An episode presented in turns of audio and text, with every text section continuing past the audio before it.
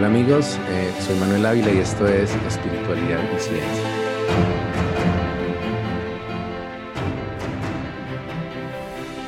Y el día de hoy tenemos nuevamente un conversatorio. En este caso tengo una invitada muy, muy especial, una gran amiga y una experta en temas de, em, de marketing digital y, y, algunos otros temas también espirituales, por supuesto. Y pues eh, hoy eh, tenía ya desde hace un ratito como la intención de, de, hacer una segunda parte o retomar el tema del el episodio que hice sobre manipulación digital, porque eh, hace poco el, el, tema se volvió nuevamente a, a, ver mucho en los medios gracias al documental de Netflix de, el, de Social Dilemma, el dilema social, me imagino que en, mm. en, le llamaron en español. Pero bueno, eh, eh súper contento de tenerte, eh, Isabel Carreazo. Y, y, bueno, pues primero que todo, para que tú misma te presentes, nos cuentes qué, qué es lo que has venido haciendo en tu carrera profesional y un poco tu búsqueda espiritual también, si así lo quieres. Bueno, mi nombre es Diana Isabel Carreazo, porque mucha gente realmente me conoce como Diana Isabel Carreazo. Eh, ¿Qué hago? Bueno, ¿cómo me presento? Nada, eh, soy comunicadora social, también estudié cine y televisión eh, y tengo una maestría que acabo de terminar en estudios políticos con un alto enfoque en ciencia de datos o data science, eh, que fue, digamos, un análisis muy grande de datos de redes sociales. Hablando más frente a lo que he hecho durante mi carrera, entonces He trabajado como periodista de investigación y periodista, eh, pero también desde hace ya casi una década he trabajado en digital. Y en digital se entiende eh, no solamente el conocimiento de reputación digital o cómo ayudar a las empresas y a las personas a posicionarse en todos los canales digitales, es decir, redes sociales, páginas web, etcétera, internamente o al público,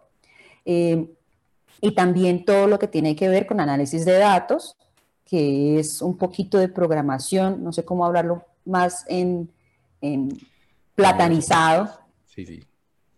Eh, para que sea claro, pero en términos sencillos es eh, cómo uno poder crear especies de aplicaciones o funcionalidades que permitan analizar un poco más los comportamientos de los usuarios para tomar decisiones, o en el caso de estudios políticos, analizar el comportamiento o las emociones de las personas o qué los lleva a tomar ciertas decisiones políticas o ciertas decisiones en un contexto tumultuoso como el que estamos ahora. Más o menos es eso. O sea, digamos que en este momento estamos en un contexto que algunos autores han llamado como buca, que es eh, por la incertidumbre, eso viene del inglés, ¿no? Uncertainty, bueno, por la incertidumbre, la volatilidad.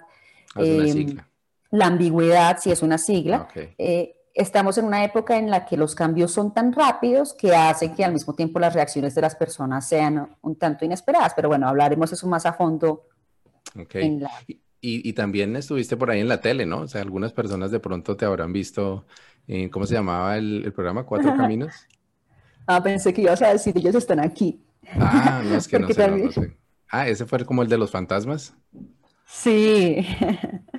Eh, bueno, sí, yo trabajé como, bueno, aparte de trabajo, digamos, como periodista escribiendo, porque durante mucho tiempo escribí para la revista Vice de Nueva York. Sí, eh, también trabajé eh, durante un poquito, corto tiempo en el tiempo, pero en televisión trabajé, ah, bueno, también trabajé en AW, pero en televisión ah, trabajé, sí, pero en televisión trabajé eh, para RCN Televisión en un programa de investigación que se llama Cuatro Caminos y ahí era presentadora e investigadora. Entonces sí, hay, ciertas personas que, que, me reconocen por ese rol en televisión de esta noche en Cuatro Caminos. Sí, sí, yo ya estaba acá, sí, pero sí vi varios episodios, bueno, como dos episodios completos por aquí, porque es difícil a veces las, los canales nacionales por aquí lejos, pero... Bueno, yo, yo lo que le cuento pues a, las personas que han seguido eh, mi podcast, que pues tú ya de pronto, si has visto por encima, son, se trata como historias muy personales de mi camino espiritual y lo alterno con reflexiones como de las conclusiones que yo he ido sacando ya con la perspectiva de 10 años de, de, de esta, bueno, en, realidad casi 12 años de la primera vez que tomé yagé. Y, y, bueno, y pues tú eres una de las personas que, que, me ha acompañado muy de cerca en este camino. ¿no? Nos conocimos prácticamente por esa época, hace como 10 años. Eh, y, y, recuerdo que además como, como, como, de una forma muy especial que, que me acompañaste, bueno, que nos acompañamos en una toma de yagé bien, bien, bien bonita. No he llegado a esa parte de la historia en mis relatos del camino espiritual, entonces no voy a spoilear.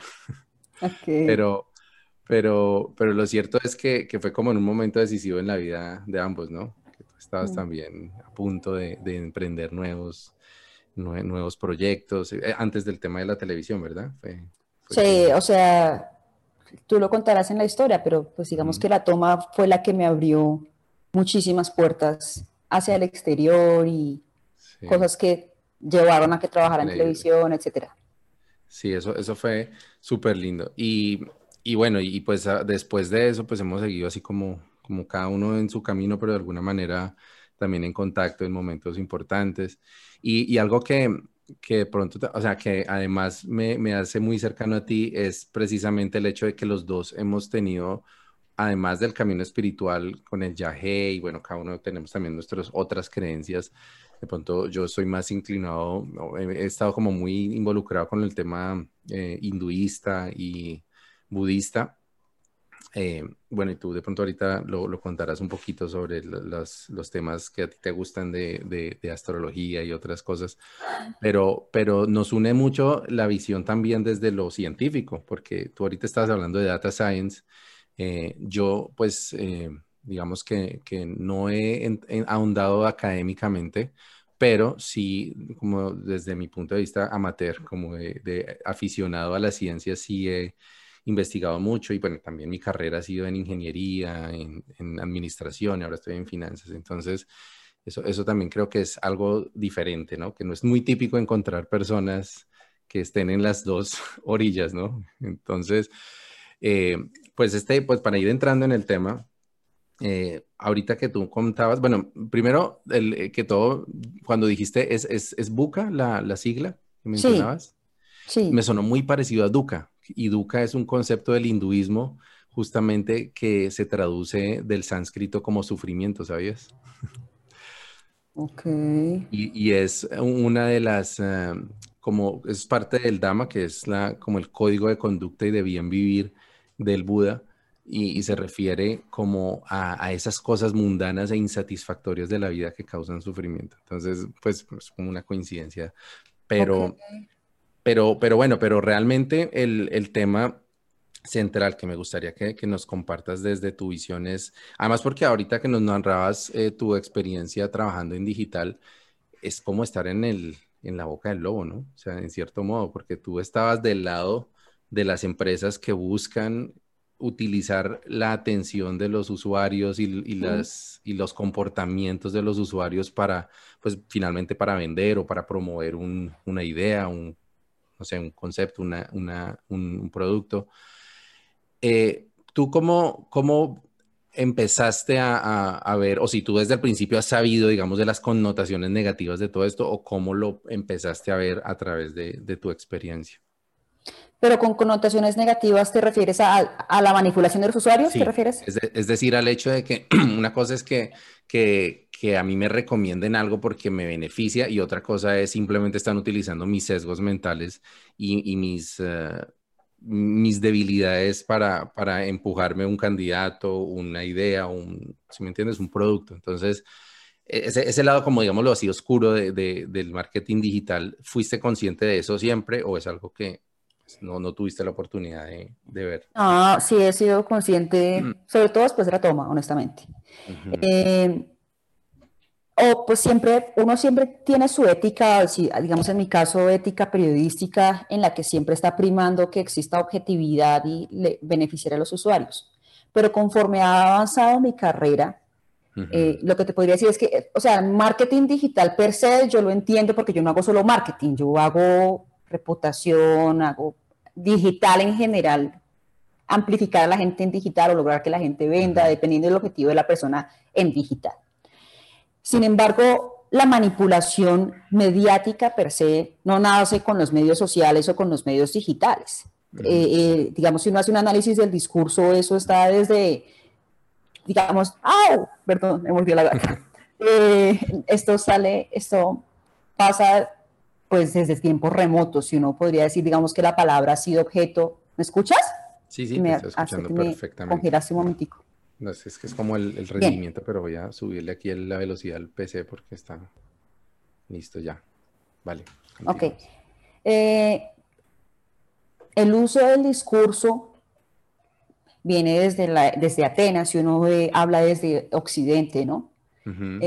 Para poder vender ideas o transmitir, eh, o sea, la dialéctica viene desde Aristóteles o antes más, sí me explico. Entonces, eh, pero, eh, y en esa medida te podría decir que la palabra per se ha sido utilizada para llevar ideas hacia las personas y ahondaría mucho más en eso, pero desde mi perspectiva ya muy personal, ciertas religiones utilizaron la palabra desde muchos tiempos para lograr, digamos, que influir en las personas o esto es algo que ha sucedido desde antes. Ahora, yéndome más hacia el contexto actual, eh, te podría decir que eh, es una dinámica mutua, ¿me entiendes? Porque los usuarios tienen ciertas dinámicas de consumo que hacen que las empresas eh, hagan sus productos para traerlos más. Me explico, está en doble vía. en la medida en la que un en la medida en la que un producto puede ser más atractivo o una idea puede ser más atractiva hacia el público, de acuerdo con las tendencias de ese momento, las empresas también hacen cosas. No obstante, efectivamente, se puede inducir una idea en la ciudadanía. ¿Me estás escuchando? Es que está congelada la. No sé, se congeló el video, pero sí te escucho. Dale. Eh, entonces, efectivamente, eh, claro que se inducen ideas desde los medios de comunicación incluso. Eh, hablando ya, o sea, te voy a dar dos perspectivas para no enredarme tanto. Desde los medios de comunicación hay una teoría que se llama framing, que es el enmarco de ciertos contextos o de ciertas noticias per se para informar sobre un tópico específico del tópico grande los medios de comunicación, y lo digo yo como periodista o algo así, enmarcan las noticias también de acuerdo con ciertos intereses que están más allá de ellos o con cierto interés noticioso. Sí, claro. Y ese mismo, y ese mismo enmarco hace que las personas se enfoquen sobre temas específicos en su diario vivir. Ahora, hablando desde las empresas, pasa algo muy similar. Se, se, se enmarcan ciertos tópicos para que las personas eh, se interese en esos productos y siga la dinámica de compra y venta.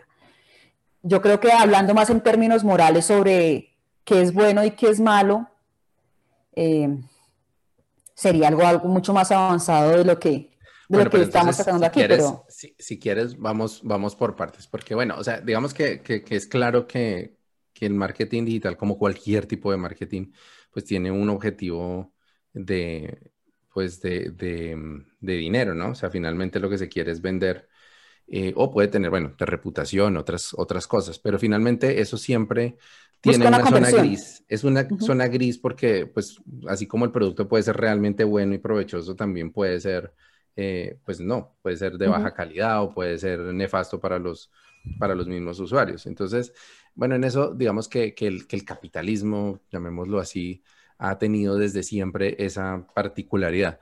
Pero lo que, lo que creo que hace diferente los medios eh, modernos y las redes sociales, que es lo que mostraban en el dilema social, es el hecho de que ahora no, no hay una decisión humana netamente de por medio, sino que hay unos algoritmos que muchas veces ni siquiera son algoritmos como tal, sino la inteligencia artificial es, es decir, es capaz de detectar nuestros puntos débiles, mejor dicho. Y eso no es ni siquiera una persona que toma esa decisión, simplemente, simplemente ponen un, algoritmo de, lo que se llama eh, deep learning, que es todo este tema de retroalimentación, donde el algoritmo aprende sin que nadie le, dé ninguna orden, que nosotros, por ejemplo, nos atrae el morbo, ¿no? O sea, que nos gusta ver, o nos gusta no, sino pues tenemos una atracción especial por lo que causa angustia, por lo que causa eh, impresión, digámoslo así, malsana, ¿no? Entonces, el algoritmo empieza a darnos esos contenidos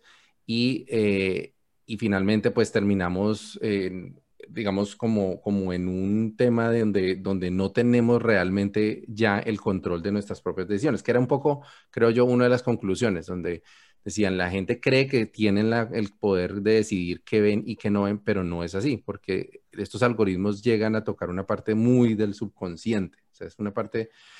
Y, creo que eso, bueno, e, es, es, parte de lo que no sé si tú llegaste a trabajar dentro del marketing, por ejemplo, estos temas de, de inteligencia artificial.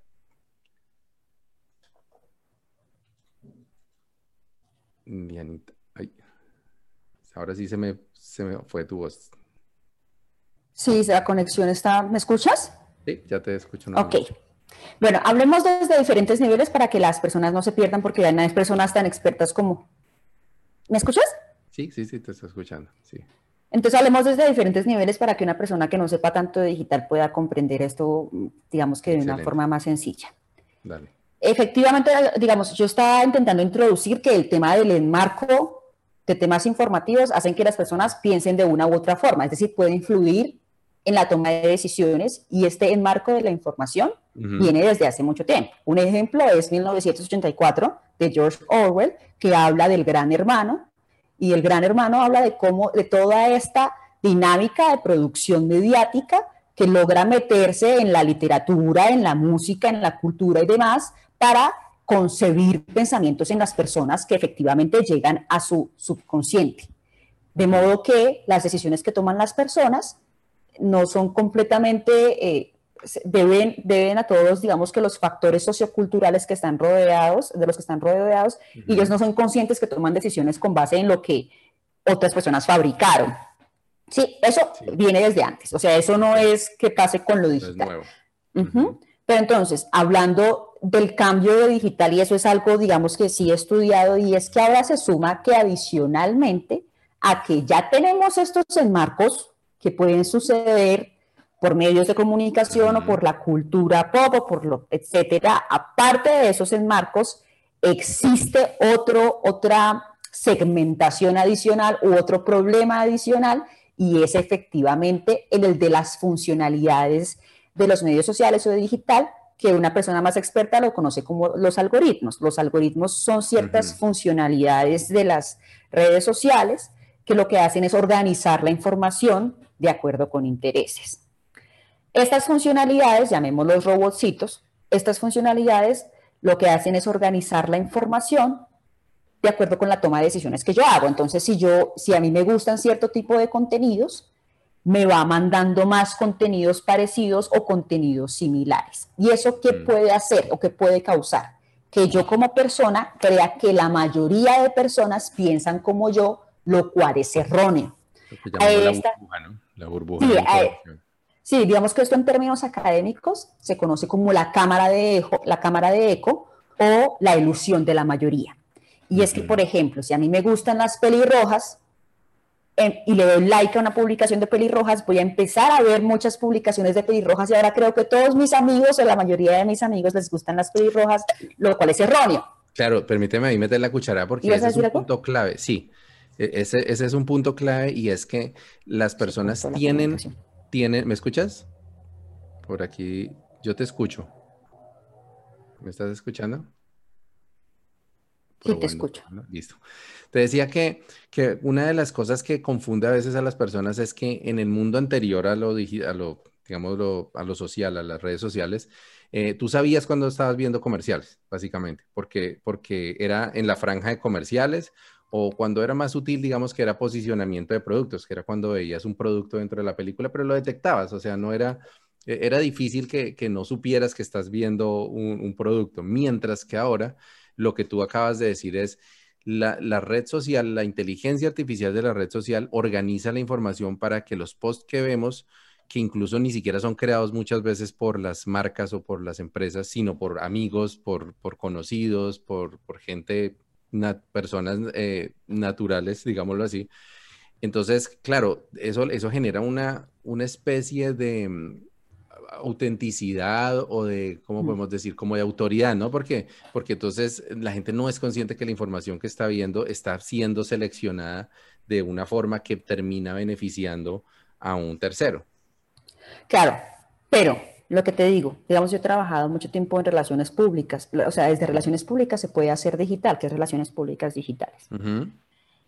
Entonces, y también como periodista, porque estaba como en los tres frentes. Entonces, eh, desde, desde antes, la información se fragmentaba incluso en los medios de comunicación, siempre se ha enfrascado, inclusive en los medios de comunicación. Es decir, las noticias que tú recibes, antes de que un periodista recibiera el comunicado de prensa, ese comunicado de prensa fue creado por un especialista en relaciones públicas, enmarcado en un tema específico, y eso también le llegaba al inconsciente a las personas. Pero, claro que tienes razón en algo, y es efectivamente con digital, o desde que empezó la era, la era, la revolución digital a través de Internet, gracias a Internet y los medios sociales, lo que ha sucedido es que se le ha empezado a dar más validez a cierta información completamente falsa. Es decir, los medios de comunicación dejaron de ser el cuarto poder o el único poder que hacía eso y ahora esto está, eh, digamos que masivo. Cualquier persona puede crear cualquier tipo de información que no necesariamente es cierta y ahí viene el término fake news, que va, fácilmente se puede viralizar. Es decir, entonces se perdió el control de uno solo que le llevaba la información a todos y ahora cualquier persona puede tener ese poder y el problema es que los algoritmos o estas funcionalidades o estos robotcitos no van a premiar porque tú seas un medio de comunicación o porque seas una persona Pepito Pérez, sino porque simplemente esa información es mucho más amplificable que el resto. Entonces, efectivamente yo como persona del común no puedo tener todo el discernimiento para, para identificar que lo que manda mi amigo es cierto o no. Digamos que eso sí ya requiere un poquito más de, de validación y por eso es que existen algunos medios por encima de los medios que validan cuando una información es falsa o es lo que llaman los fact checkers ahora. Exacto. Hay uno, últimamente he seguido uno que se llama Colombia Check, creo que es. Sí, súper, súper bueno. El espectador tiene como, el espectador está como aliado con eso. Pero entonces, eh, no todas las personas eh, van a irse como, como nosotros hicimos una invitación, por supuesto, a las personas a que doble eh, investiguen lo que están leyendo. Porque resulta que, bueno, estamos hablando de redes sociales comunes y corrientes, pero a través de WhatsApp, que es una red privada, se difunde muchísima información falsa y es, muy, complicado. Sí, por ejemplo, cuando pasó lo del plebiscito, eso salió con todo el escándalo del no, el gerente de la campaña del no eh, mandó, dio el ejemplo, cuando se descubrió todo este escándalo, dio el ejemplo de que él mandó un mensaje eh, a través de redes sociales, eh, digamos que en contra de la otra campaña, y eso se viralizó y tenía más de 6.000 compartidos en menos de minutos. Y eso les benefició a ellos como campaña, que no era cierto. ¿Me explico? Eso fue un tema relacionado con el, con el no, por ejemplo.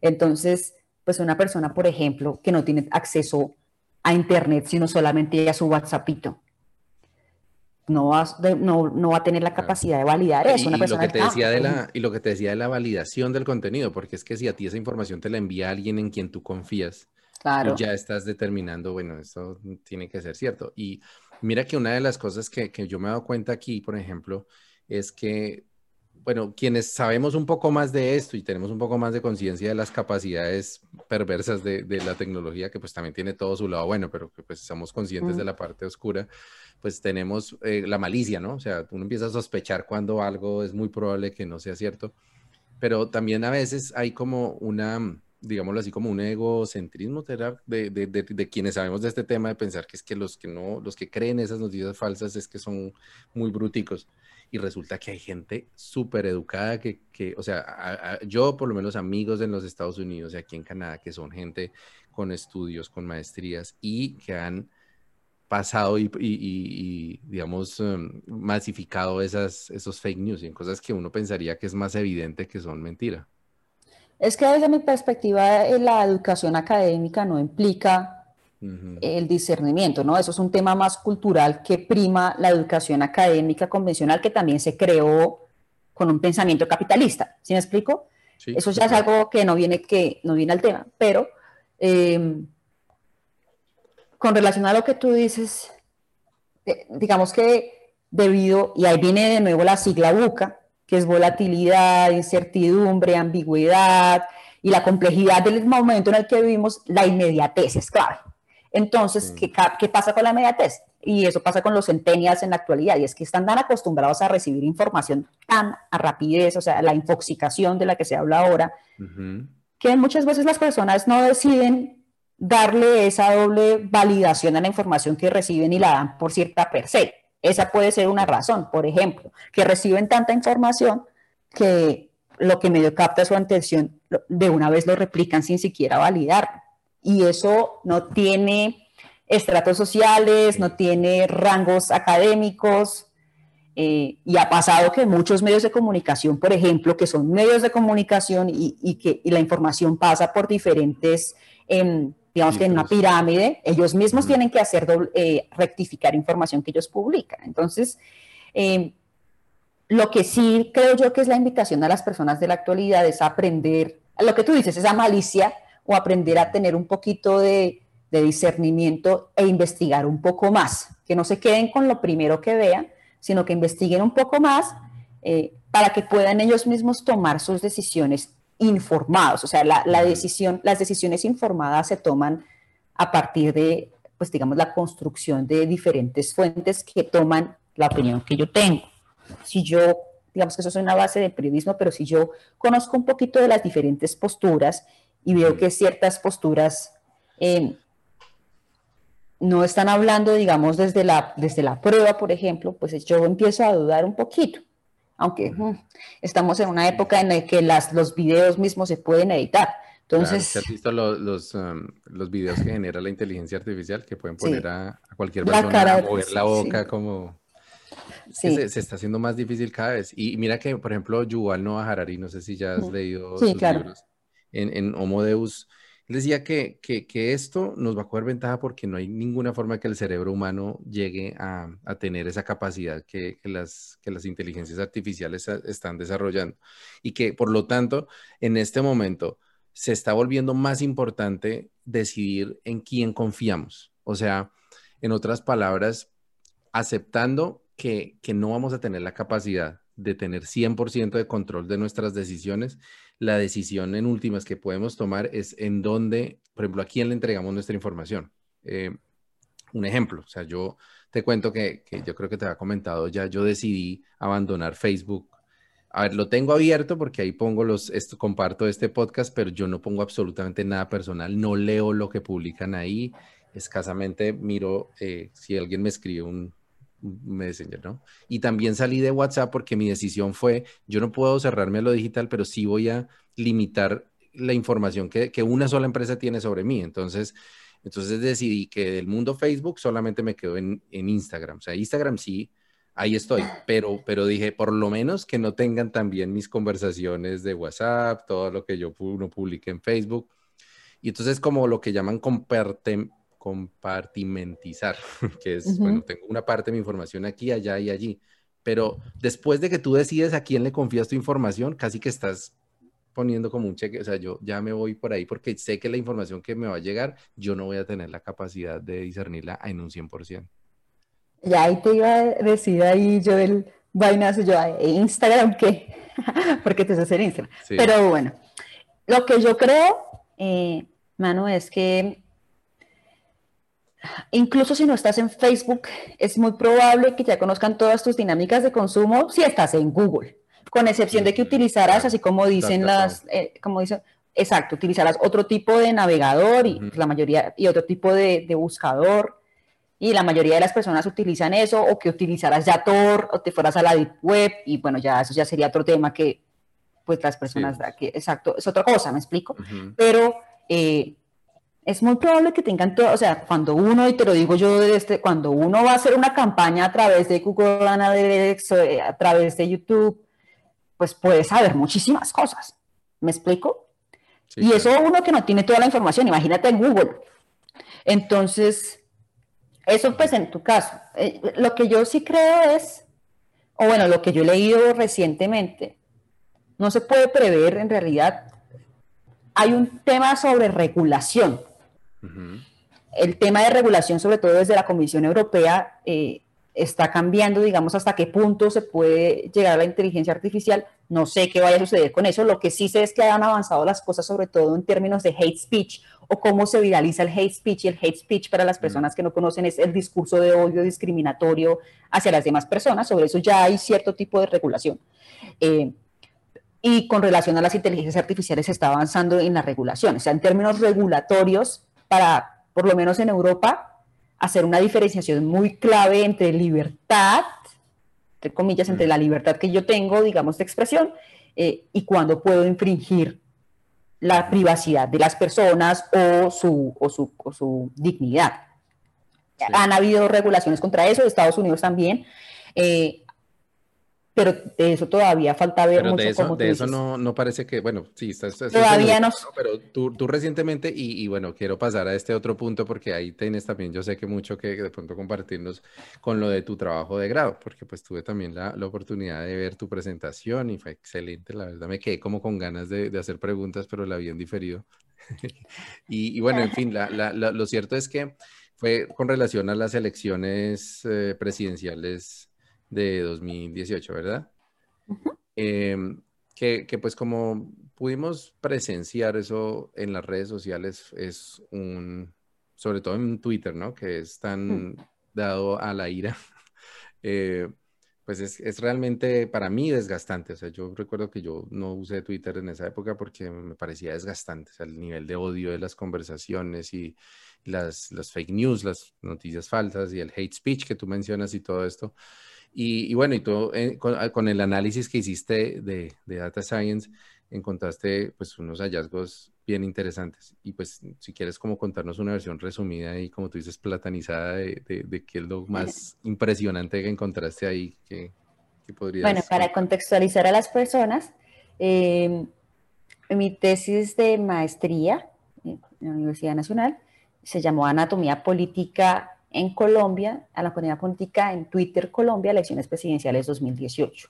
Básicamente lo que hice fue analizar todas las conversaciones en Colombia, específicamente para segunda vuelta. ¿Por qué no lo hice desde la primera vuelta?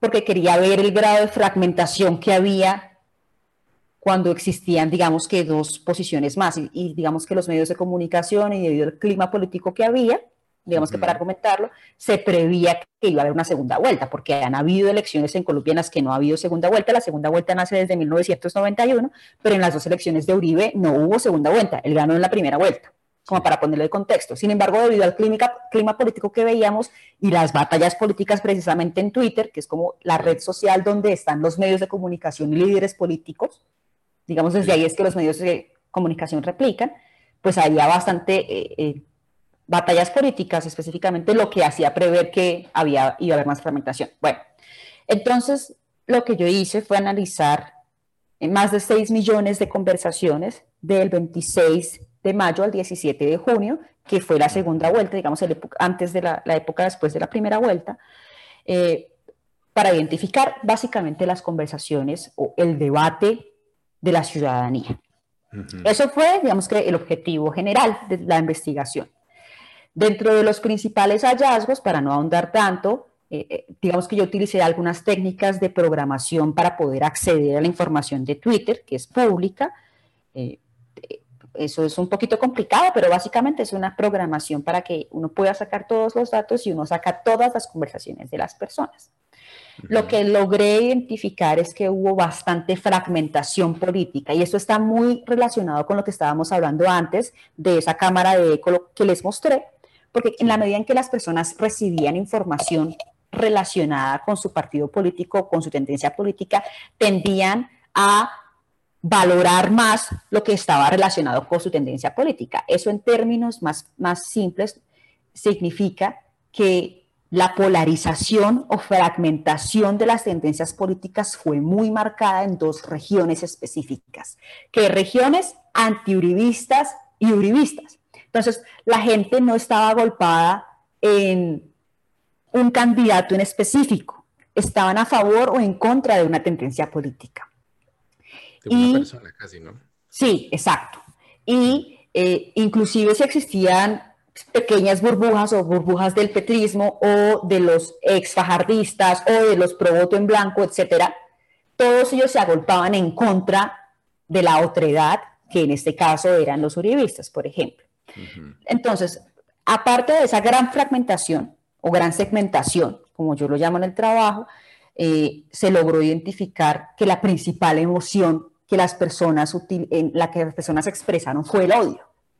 O sea, fuera de emociones desconocidas, las personas se expresaron directamente con odio. Y aquí no estoy hablando de hate speech que hace referencia a que yo discrimino a una persona con otra, porque, por ejemplo, perdón la palabra que voy a utilizar acá, pero tú podrías decir marica. Escribir en Twitter, marica, ¿cómo estás? Y no necesariamente estás intentando ofender a una persona o discriminarla. Eso es bastante complejo, exacto, eso es bastante complejo de, de analizar inclusive con las técnicas más avanzadas de ciencia de datos. Entonces yo no, no, no, puedo identificar si se está denigrando a ese punto en términos académicos, pero sí logro identificar que la principal, digamos, de las 100 palabras más frecuentes de las dos tendencias, por ejemplo, en la tendencia antiuribista, 25 de 100 eran groserías del lenguaje colombiano coloquial. Sí. O sea, groserías, para no decir aquí groserías palabrotas. Y en el caso de la tendencia uribista, eh, se enmarcaron, y aquí viene mucho lo que estábamos hablando, se enmarcaron demasiado en el castrochavismo, lo que le hizo a las personas replicar muchísimo más información relacionada con Venezuela, al punto que Venezuela fue el, el segundo país del mundo en el que más participaron las personas en esa época de elecciones. Eh, y otro hallazgo importante eh, es que hubo bastante presencia de cuentas falsas. Sí, eso, ese era el punto que te iba a preguntar, porque en Colombia se le llamó el fenómeno de las bodegas, ¿no? Sí, pero entonces uno no podría probar 100% que son cuentas falsas, pero es muy extraño que hubiesen aparecido, que hubiese aparecido un volumen tan grande de cuentas sin actividad continua, o sea, personas que no publicaban porque sino que publicaban en momentos específicos para generar tendencias. Las tendencias se crean cuando unas personas hablan de un tema en específico en una hora en específica. Entonces resulta que, por ejemplo, yo a las 10 de la mañana hay 500 mil personas que están hablando sobre eh, papas. Entonces eso se vuelve tendencia porque ese mundo de personas están hablando de lo mismo. Lo que sucede repiten es que, unas palabras clave, ¿no? Que es lo que exacto, el trending topic. Exacto. Entonces esas cuentas que repetían esas palabras, que muchas veces eran copiadas y pegadas, repetidas y repetidas y repetidas, eran cuentas que no tenían actividad.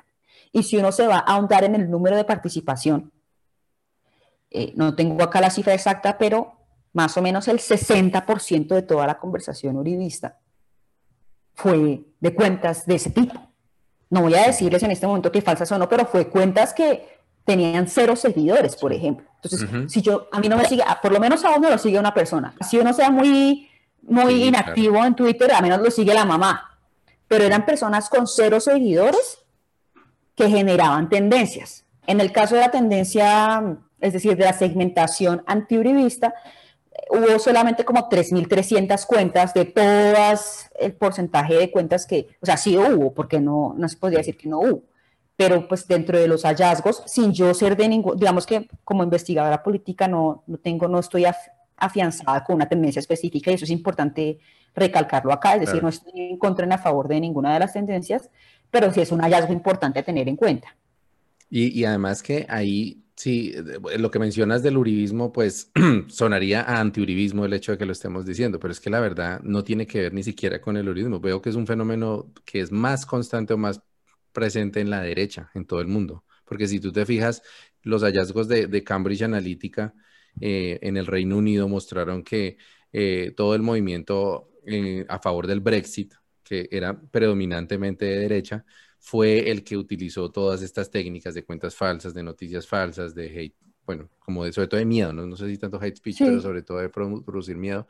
Y en los Estados Unidos las elecciones eh, no estas que pasaron, sino las anteriores, también fue predominantemente, bueno, y en estas también fue predominantemente las cuentas pro Trump las que repetían esos patrones de, cuentas con pocos seguidores, que, se dedicaban a crear tendencias con temas que eran realmente muy fake, o sea, eran, muy, muy, muy falsos.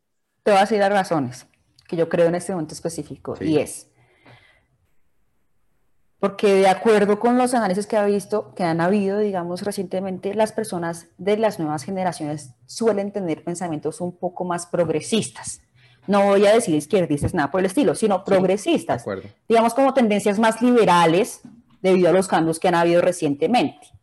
Las noticias falsas suelen llegar directamente a personas que no tienen la habilidad digital desarrollada por completo no lo estoy diciendo que ningún, o sea, bueno, no importa la edad, yo conozco personas como el abuelito que tú y yo conocemos, que es súper digital, pero... Eh, el abuelito Luis. El abuelito hermoso. Bueno, eh, pero no todas las personas de esas edades son, no tienen esa, esa, capacidad digital y entonces, ¿qué sucede? Que efectivamente pueden tomar cualquier noticia, cualquier información que les aparezca en su WhatsApp como cierta, porque no tienen la habilidad digital y tampoco el gusto pues de ponerse a investigar y etcétera, etcétera, etcétera, etcétera. Esa puede ser una razón, es decir, suelen llegar este tipo de campañas más hacia unas generaciones mayores que adicionalmente, y eso sí es clave, son los que más votan. Sí, también. Entonces, un, tema clave importante, por ejemplo, en la ola verde que sucedió en Colombia, Mocus fue, una, fue la octava persona más eh, popular del mundo en ese momento. Fue tendencia mundial durante muchas ocasiones. fue más, fue más, más, em, más nombrado que líderes mundiales. Y sin embargo, la votación no fue congruente o no fue directamente proporcional al movimiento digital que hubo. Y eso es porque el movimiento digital que hubo se centró solamente en personas, digamos que más digitales, etcétera. Entonces, hay algo clave que hay que decir acá y es que hay ciertos medios de comunicación que pueden influenciar más en la votación de otros y esos son Facebook y WhatsApp, que tienen, suelen tener a personas más mayores eh, en su utilización y esos todavía no se tiene control ni forma de medirlos. Claro. ¿sí? Em, y por eso precisamente hay que ver también otras dinámicas que están fuera de lo digital, porque en Colombia hay muchas dinámicas fuera de lo digital también, ¿no? Pues mira que, lo que dices es clave, porque, y de hecho se relaciona mucho con un par de episodios de, que yo eché en el podcast sobre, digámoslo así, los conflictos internos de los seres humanos. Porque cuando hablamos de derecha e izquierda, que es un tema que genera tantas pasiones, eh, bueno, y en general siempre que hablamos de dualidad, porque todo, en, todo, en absolutamente todo, tenemos siempre como alguna forma de dividirnos, ¿no? Entonces, inclusive si tú eres iPhone y yo soy Android, si tú eres del equipo rojo o yo soy del equipo azul, hablando de fútbol, y en el, y en el partido político, y etcétera, etcétera. Estoy poniendo ejemplos. No sé, tú a quién le haces barra, cero fútbol. Pero pero lo que, lo que dices es, es porque eso sí, se ha, eso sí se ha estudiado y se ha demostrado, que la, la, gente joven desde siempre ha sido más progresista, porque ellos tienen la, la tendencia de, de, de, enfrentarse a lo que ya viene del pasado, tratar de conservar lo que les conviene, pero se dan cuenta de todo lo que no sirve y entonces, no, esto hay que cambiarlo y ahí tenemos los movimientos de Peace and Love de los 60 y, y los movimientos también de los eh, digamos, de los 80, de la rebeldía, del MTV y todo esto. Y así estamos ahora con los millennials y los centennials ahora. Entonces, eso siempre sucede que luego esos, esos jóvenes envejecen, ya tienen hijos, ya uno empieza a tener más miedos porque entonces, y si de pronto tantos cambios empiezan a afectar la, la, estabilidad de mi familia, de mis ingresos, de mis hijos, y uno se empieza a volver derechista, o sea, eso es, eh, si uno, si uno se compara el pensamiento político versus hace 15 años, yo sé que yo soy definitivamente mucho menos progresista, aun cuando me considero bastante, ¿no? Pero, pero mira que claro, lo que dices eh, con respecto a que por qué para las, por qué es más efectivo todo esto de la manipulación digital sobre esas generaciones que no se han, no han crecido en lo digital, que de pronto no se desarrollan tan bien, eh, pues son personas que los, los, mayores siempre van a tener más miedos en, su conjunto y pues menos capacidad de discernir estas cosas. Yo he visto, por ejemplo, no sé si te fijaste en, en tu investigación, pero he visto un fenómeno o lo vi durante las elecciones en lo poco que miré redes sociales de Colombia, pero lo noté y es que cuando aparecían eh, noticias falsas que favorecían a Petro, los mismos petristas decían, eso es mentira, nos puede hacer daño está repitiendo eso que no es cierto. No sé si, si, si llegaste a notar eso. No creo que haya sido masivo, pero sí lo vi varias veces que la misma gente se da cuenta que estaban tratando de utilizar un fake news para apoyar a Petro y la misma gente decía, eh, eso nos puede hacer más daño. Sí, lo que pasa es que no fue masa. Eh, a lo que me refiero es que, o sea, digamos, como mi análisis fue de grandes datos, yo analicé 6 millones de conversaciones, si eso hubiese sido tendencia, yo lo hubiera visto. Eh, es decir, si hubiera sido algo muy grande, como por ejemplo la consulta anticorrupción, que fue más importante inclusive que algunas elecciones, yo lo hubiera visto. Eh, pero, o sea, sí, claro, efectivamente y, es que hubo más denuncias. No, era fácil que fuera masivo porque también era más sutil. O sea, yo por lo menos las noticias falsas antiuribistas que vi eran generalmente fotos de Uribe con alguien o de Duque con alguien. Que resultaba. Pues te voy a decir algo que sí es clave. Quiero decirles un término que sí creo que es importante y es el de la ciberdemocracia. La ciberdemocracia hace referencia a que las nuevas dinámicas de la democracia pasan al, terreno digital. ¿Por qué pongo ese término sobre la mesa? Porque sí han habido manifestaciones en las que las denuncias de las que tú hablas han tenido repercusión fuera de lo digital. Esto es un ejemplo de las denuncias del E14, de los formularios E14 de las, las elecciones, que nacieron como denuncia en Twitter y llevaron a que la MOE, que es la comisión eh, eh, eh, la Comisión de Ordenación Electoral, o sea, la que, la que, la que investiga, digamos, el tema electoral, la MOE hicieron una investigación adicional que probó que hubo incongruencias o falsedades en un porcentaje importante en la primera vuelta, por ejemplo. Y eso nació de una denuncia en Twitter. Entonces, sí han habido cambios que han surgido a través de, de digital, que han trascendido las fronteras digitales. Otro también, hace mucho tiempo, en el 2008, la de la marcha de, de la voz contra las FARC, eh, un millón de voces contra las FARC, fue creada por una sola persona, un solo hombre, en Barranquilla, en la soledad, creó su grupito de Facebook y logró que más de, 40, de 4 millones de personas se convocaran en todo el mundo contra eso. Pero fue a través de Facebook, cosa que, sí, que pues sí logró una, una, movilización importante. Entonces, veamos, o sea, vemos el contra, pero también hay, hay posibilidades buenas a través de digital. Eh, lo que tú estabas comentando, o sea, no lo voy a poner sobre una tendencia específica, pero eh, en la medida yo creo en que vayan avanzando, porque también hay manipulación a través de votaciones eh, digitales, ¿sí? No voy a decir casos específicos, pero en países muy cercanitos ha pasado que los votos digitales tienen denuncias de daños, de engaños, pero bueno, pero lo que podría decir es que si existiera una forma en la que lo digital y lo físico se pudieran unir mucho más, conforme pasa el tiempo, porque eso va a pasar, no lo podemos detener. Es decir, cuando nosotros seamos viejitos, eh, probablemente el voto ya sea completamente a través de QR code o a través de celular, y eso sí puede hacer que las personas más jóvenes tengan más incidencia en las votaciones. Seguramente. En este momento te puedo decir que solamente a través de denuncias como la de los E14 hizo que, que la MOE tuviera esa investigación. Pues mira que, que, que, que bueno, ya, ya para, también empezar a hacer como ese puente entre lo espiritual y, lo que estamos hablando. Una de las, uno de los conceptos que yo he venido tratando en este podcast ha sido el del naturalismo poético, que se refiere a los lenguajes y, las narrativas que tienen un contexto mágico, que tienen como unos elementos místicos que se basan en lo real, o sea, que, se va, que, que son simplemente lenguajes para explicar la realidad, para darle como una, una forma más em, cercana a la realidad. Y esto es un concepto que hay varios científicos, entre ellos Brian Greene y, mm, Carroll, pero olvidé el, nombre, pero que, que han planteado que, que, uno puede hablar de una forma poética de la realidad y sin faltar a la verdad. Entonces, cuando, cuando yo, o sea, el análisis que yo he venido haciendo sobre muchos temas eh, espirituales es ese acercamiento. Es, todo se basa en, una, en cosas reales, físicas, tangibles,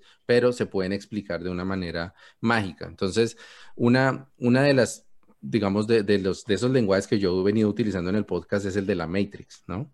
Porque, eh, pues para muchas personas ese concepto es cercano gracias a las películas de los hermanos o ahora hermanas Wachowski, ¿no? Y, y, se refiere como a esa realidad detrás de la realidad que, que, que, no podemos ver, pero que podemos intuir y que muchas veces es la que nos condiciona en lo físico. Entonces, a eso nosotros los que estamos en este cuento de lo espiritual le llamamos el mundo espiritual. Y dentro del mundo espiritual, a mí me parece que hay algo súper tangible y es lo digital, porque es que ya lo que, ya la, lo que antes era una cosa más... Eh, más conceptual, ahora es realmente una realidad virtual. O sea, nosotros ya tenemos una realidad en la que podemos, tenemos, formamos relaciones, tenemos conflictos, tenemos aprendemos, estudiamos y gracias a la pandemia ahora trabajamos y, vivimos prácticamente en ese, en ese mundo en ese mundo artificial. Y en ese mundo artificial hay unos peligros que, que, que, sobrepasan tanto en gravedad en muchos casos, pero también en posibilidad de entenderlos, los peligros del mundo real.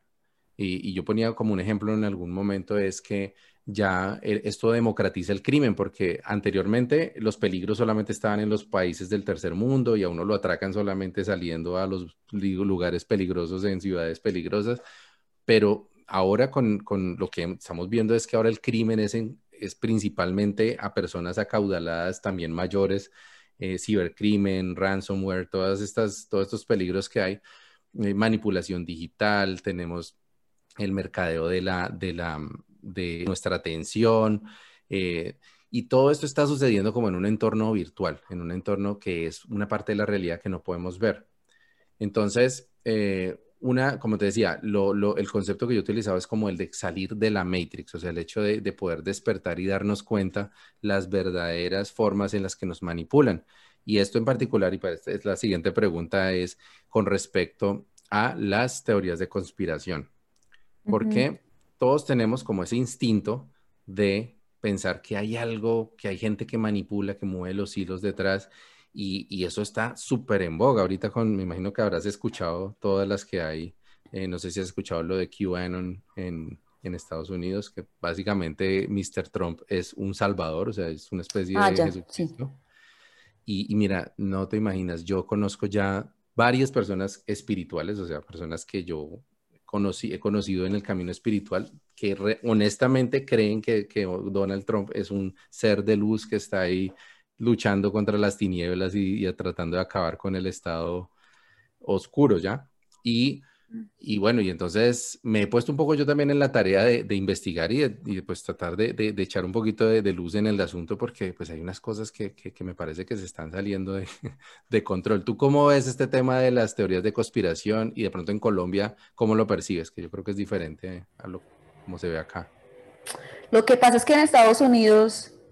Eh, suele haber, eh, digamos que con relación a las teorías de conspiración en Estados Unidos, suele haber más, no sé si por su cultura, pero suele haber una gran facilidad para que las personas las consuman más, o no sé si es por, no, no tengo demasiado conocimiento sobre el tema, ¿no? No quiere decir que a Colombia no llegue, eh, pero creo que son más proclives en Estados Unidos a, a este tipo de teorías de, de, y puede ser algo que no sostengo por si alguien está en contra, pero debido a la, a la, a la formación eh, eh, anglosajona, pues de la, la, formación, digamos, que vino de Inglaterra, etcétera, todo este puritanismo americano hace que las personas eh, tengan ciertos patrones culturales en los que a veces ni siquiera es tan necesario tener tantos estudios académicos. Entonces, en Estados Unidos, a pesar de los más de 300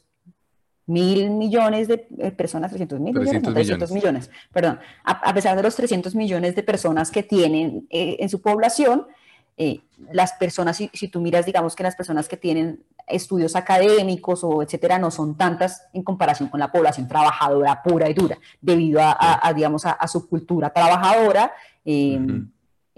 protestante, pues que tiene como principio de que yo trabajo eh, para poder seguir, y esto no tiene que ver ningún tipo de creencia o en contra de ninguna creencia religiosa, pero digamos que Estados Unidos es un país muy protestante y debido a eso priman mucho el trabajo. Entonces, ¿qué significa esto? Porque tengo amigos grandiosos de Estados Unidos, eh, y iba a decir algo aquí, un paréntesis pequeño, pero por ejemplo, una de las investigaciones grandes que yo hice, que fue la de los adoptados, fue gracias a ti, porque fue gracias a, a una prima tuya que yo empecé esa investigación tan gigante, que es una de las investigaciones más grandes que hice. Pero bueno, entonces, y ahí conocí muchísimos estadounidenses, es decir, más de mil personas fue mi investigación con adoptados colombianos que nacieron en, o sea, que nacieron en Colombia, pero que fueron adoptados y uno logra ver, digamos, porque yo estoy en esos grupos de todos ellos todavía, pues porque me volví amiga de ellos y todo el cuento, eh, que, la facilidad con la que consumen noticias falsas y todo el tema de conspiraciones. Pero fíjate que de hecho, de hecho esa fue una conspiración que resultó siendo cierta, ¿no? O sea, que muchos de esos adoptados eran llevados ilegalmente niños que no sabemos si se los robaban o los entregaban las mamás o se los... Sí, eso fue o sea, finalmente es una conspiración que resultó siendo cierta, ¿no? Sí, es que yo creo, es que ese es un tema muy delgado, el tema de las conspiraciones, porque cuando tú sueles ir en contra del status quo, te lo digo yo como periodista, porque yo recibí amenazas y tuve, tuve protección durante más de un año por todo el tema de los adoptados, es que si tú sueles ir en contra del status quo como periodista es fácilmente que, pues, que no puedas informar más. Sí. Pero entonces, con relación a las personas que suelen creer cualquier video de Dross o cualquier cosa que ven de conspiración, yo creo que es importante sobre todo invitar a las personas a investigar un poco más y no creer per se la primera fuente que ven. Es importante eso. Sin embargo, bueno, pero, pero déjame eh, ahí meter la cuchara para preguntarte, ¿tú cómo les aconsejas a una persona que escasamente sabe, a ver, saben usar Google, Facebook y WhatsApp? ¿Qué hace esa persona cuando le llegue una información que lo asusta? Hay una frase hermosa de una maestra mía, que es maestra tuya, que se llama Mara, y ella me enseñó algo que es, ante la duda, no. Entonces, si hay algo que me está generando medio suspicacia, mejor no lo creo a ciencia cierta. Si no tengo pues todavía los medios para investigar algo más, mejor lo pongo un poquito en duda. Eh, sobre todo porque las decisiones que yo tome con relación a solamente esa, esa pequeña información pueden afectar la vida mía y de otros. Entonces, por ejemplo, si a mí me llega algo que dice que el Clorox eh, va a quitar el coronavirus, por ejemplo, lo dudo un poquito. Claro. Lo dudo un poquito. No, mm, lo dudo un poquito.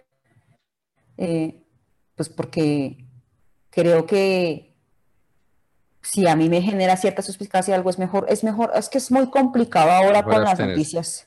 Mira que yo, yo, yo un, poco lo que, porque he leído y he visto también unos videos tratando de eh, pues yo entiendo el tema de las conspiraciones. O sea, primero es muy natural porque los seres humanos las necesitamos, o sea, necesitamos ese, esa, esa, esa, forma de pensar. Porque lo que, no, lo que yo siempre me refiero a, a nuestros ancestros cazadores recolectores. Para alguien que vivía en las cavernas o en la sabana, eh, pensar, veía algo en la oscuridad y generalmente pensaban que era lo peor, ¿no? Entonces, si, si algo se movía rápido, es una serpiente. Y tanto así que el cerebro humano tiene unos circuitos específicamente diseñados para detectar serpientes o cosas parecidas a serpientes. O sea, durante millones de años fueron el coco de los humanos. Entonces, tenemos esas adaptaciones para ver cosas peligrosas en donde no las hay. ¿Por qué? Porque es mejor cuidarnos de una cosa que no resulta siendo peligrosa y no confiarnos en algo que sí resulte costándonos la vida y, por no haber, y por haber sido confiados, eh, terminar no pasando nuestros genes a la siguiente generación. Entonces, la, forma de pensar de siempre nos va a acompañar, de, de, de, pensar que hay algún peligro oculto detrás de algo que parece inocente. Ahora, el tema de las conspiraciones, yo lo que he visto es que se ataca entendiendo nuestras mismas fragilidades humanas. Y una de esas es que somos muy proclives al chisme. El chisme, dicen los, eh, también los antropólogos, que fue la primera expresión del lenguaje. O sea, el lenguaje se desarrolló para hablar chismes, porque era la forma de saber quién era aliado, quién era enemigo, qué peligros podía haber dentro de la comunidad en donde estábamos. Eh, entonces el chisme eh, hace que sea casi imposible guardar una conspiración. Es casi imposible mantener una conspiración de más de un puñado de personas. Y por ejemplo, guardar la conspiración, mantener la conspiración de que la Tierra es plana o de que con las vacunas nos van a meter un chip para controlarnos o que con el 5G implicaría que todos los técnicos de 5G del mundo, todos los que trabajan investigando eh, telecomunicaciones, todos son parte de la conspiración y que nadie es capaz de hablar ni de decir nada, o los científicos que trabajan en la NASA, o todos los geólogos del mundo, etcétera. Entonces, ahí es donde me parece que se cae la conspiración. si algo requiere demasiada gente que sea leal a la causa, eso no funciona. Y y, desde ese punto de vista, entonces yo le digo a la gente, pues busque a alguien en quien usted confíe que pueda saber más del tema. Entonces, por ejemplo, si, si yo eh, escucho una teoría de conspiración que habla sobre redes sociales y que a través de eso nos van a, no sé, a matar la mitad de la población, yo le pregunto a Isabel Carriazo, porque ella es experta en digital y me dice, ¿eso es posible o eso no es posible? Si yo tengo un amigo que es médico, yo le pregunto si es cierto que estén haciendo pasar a todos los enfermos de cualquier cosa por enfermos de COVID y que les pagan a cada médico por cada enfermo de COVID, pues en algún momento alguno conocemos, o sea, algún médico que trabaja cerca conocemos, ¿no crees? Sí, claro, sí, mis dos hermanitos son médicos. Ya tienen todo tipo de personas con, con COVID. Pero en algo sí me dejaste dudando y ahí sí yo no te puedo responder y es, hay ciertas cosas a través de la manipulación digital que definitivamente, o sea, nosotros, o sea, el universo es tan grande y eh, desconocemos tantas cosas y eso ya es en mi posición completamente personal, fuera Que, que definitivamente, es decir, yo como realizadora audiovisual puedo decir aquí que la primera incursión en la luna es probablemente una creación audiovisual. Puede ser, o sea, o sea, existe una gran probabilidad debido a los encuadres visuales de la película que nos muestra. Y eso ha inducido a unas conspiraciones en específico y es, o sea, es decir, lo que tú ves de las imágenes del planeta Tierra son imágenes todas digitales. Tú puedes crear a través de un programa de edición visual una imagen de la Tierra y del, universo y puedes crear unas galaxias y las personas podrían, pero eso ya es algo completamente personal, es decir, ya me parece algo filosófico profundo de tocar. Lo que sí, es técnico también, ¿no? Es técnico, porque a la final también para eso yo he visto también esos temas y, hay varios videos donde dan explicaciones de por qué sí o por qué no. O sea, entonces ya uno encuentra los dos lados y bueno, uno puede decidir en quién, en qué argumentos son más, más sólidos. Pero entiendo el punto que, dices. Sí, o sea, lo que yo... Y además es más poca gente, o sea, muy poquita gente fue a la luna, ¿sí? O sea, eso es un poco lo que hace es confirmar lo que yo te estoy diciendo, que muy poquita gente fue a la luna y por lo tanto solamente tres o cuatro personas pueden decir así es cierta, estuve en la luna. El resto, bueno, en realidad han ido más, más, eso aparte de la, de la Apolo 11, también ha habido otras, pero en realidad es poco, ¿sí? Que es diferente a que todos los pilotos del mundo eh, oculten que la Tierra es... Eh, plana, sí. Es plana, sí, es, eso sean, entonces sí, se valida y hay muchas. De hecho, estaba pensando que hay otro, por lo menos otro, otra clave que yo utilizo para ver si una, si una conspiración es real es cuando es, seguir, es como cuando dicen los investigadores eh, forenses, hay que seguir el dinero, hay que seguir la pista del dinero, quién se beneficia. Entonces, cuando, cuando yo escucho de algo en lo que yo veo clarita la, que, que, que, con todo eso se está beneficiando a alguien y resulta que sí se benefició, tiendo a creer que ese que se benefició fue el que creó todo ese movimiento. Por ejemplo, yo estoy en una posición similar a la tuya con lo del alunizaje. En mi caso es con lo del 911. O sea, yo, yo sigo la pista y digo, ¿quiénes se beneficiaron con lo del 9 No fue Osama Bin Laden, no fueron, el, el, en ese entonces no era ISIS, sino el, era... Al Qaeda. Al Qaeda. Ellos no se beneficiaron, o sea, ellos les, les cayó el mundo encima. Pero los que sí se beneficiaron fueron los contratistas de las petroleras que, que fueron a, a, la reconstrucción y a sacar, pues, a montar allá las petroleras en Irak.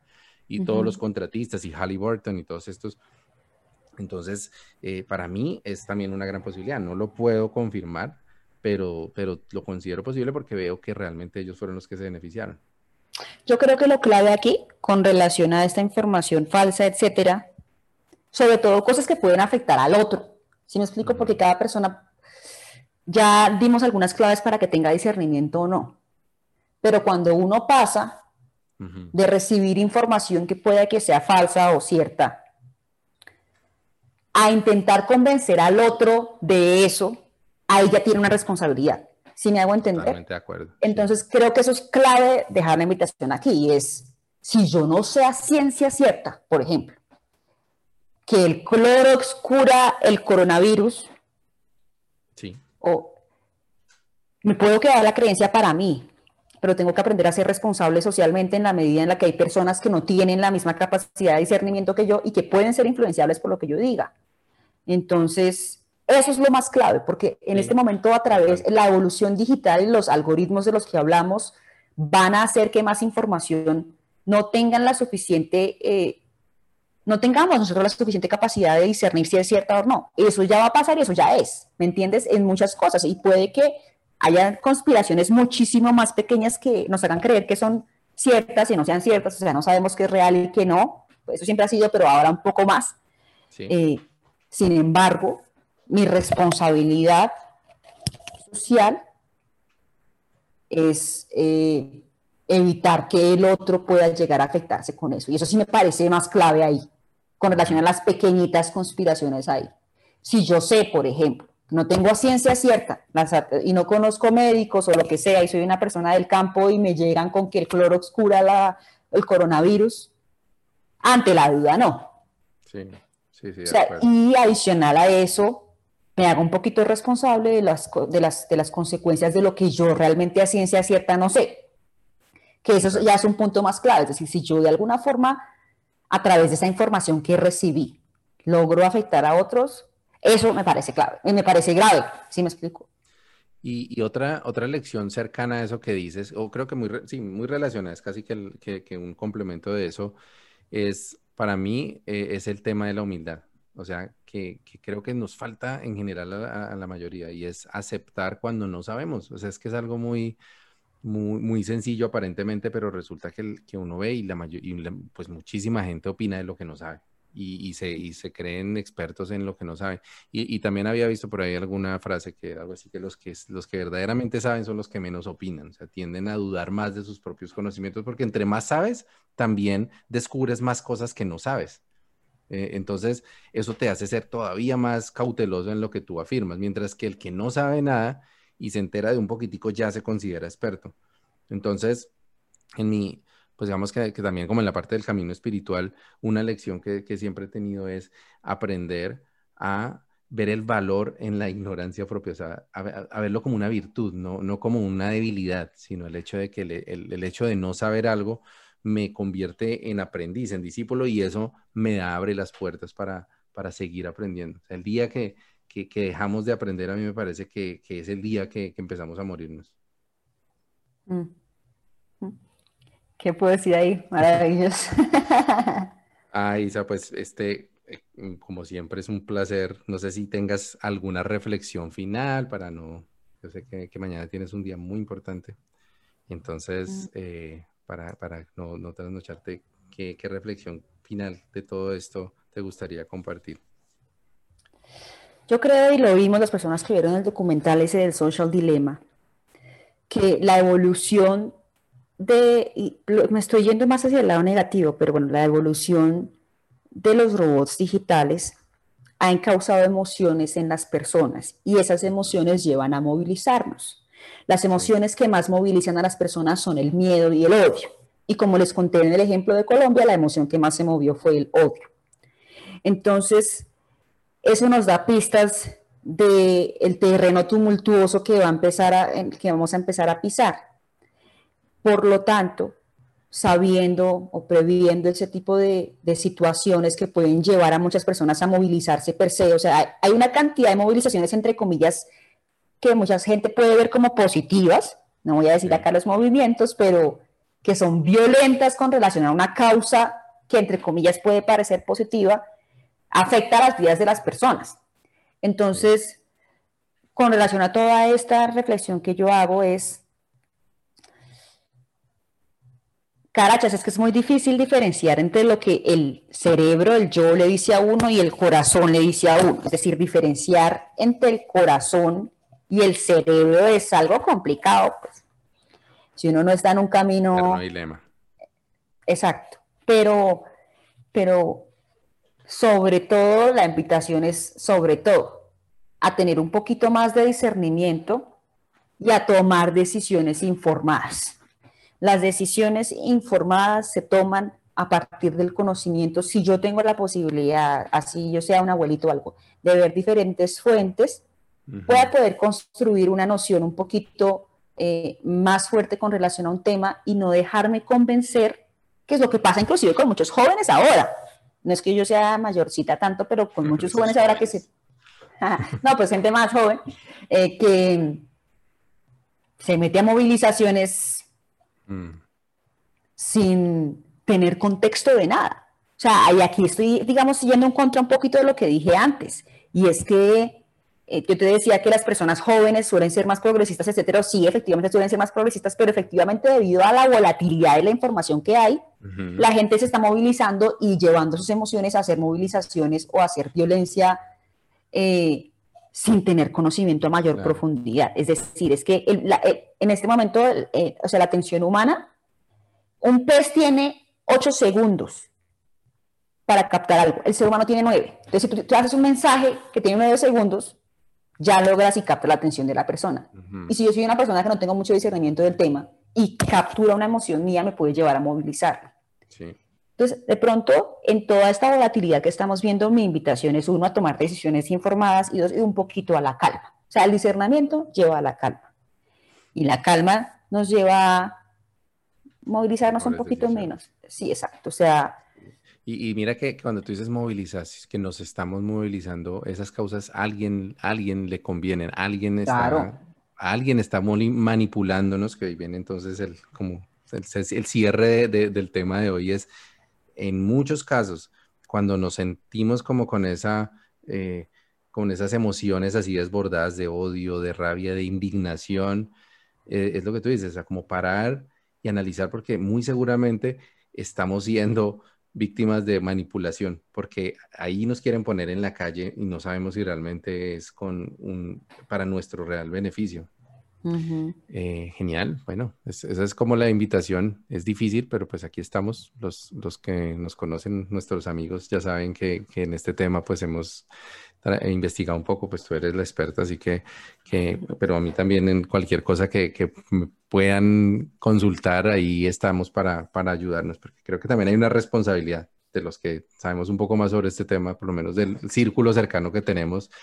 Anden con cuidado, pregúnteme. A mí me preguntan todo el tiempo. Sé si a ti te pasa, que, que me preguntan, ay, ¿será que esto es cierto? Me llegó esto. La, la, la lotería de Bill Gates. no, no tanto, pero pues no, igual yo no experto. Creo que todos estamos en un camino de aprendizaje. eh, pero pues nada, efectivamente, ante la duda no. Me quedo con esa frase. bueno, te agradezco infinitamente, súper chévere la conversación. Ya tengo en mente otro al que te voy a invitar, pero pues todavía falta un poquito porque tengo que hacer un episodio antes narrando esa, una, un par de historias, pero mm, creo que este tema se conecta mucho con ese que es el de las sectas. El de las mm. sectas. También es manipulación mental. Ese, tema wow, ese de la secta Sabes bastante, porque también por ahí te mandé, yo, yo a veces te mando por allá a la guerra, oye Dianis, qué cosa, es que mandándote a la guerra y tú ya teniendo escoltas por, por esas ideas geniales, Dios mío. Uy, acabo de recordar que el que me mandó a la guerra de la secta fuiste tú. El que me mandó. Bueno, listo. Ay, Dianita. Bueno, ahí vamos descifrando esta relación de, que nos vamos mandando a hacer tareas espirituales. Bueno. Carachas, sí, señor. Bueno. Bueno, un abrazo del alma, muchas gracias y para, bueno, no sé, después despedir. No, muchas gracias y mucho amor a todos y, y mucha luz para tener discernimiento. Que estén muy bien. Así es, y para todos, buen camino y buena brisa. Thank you.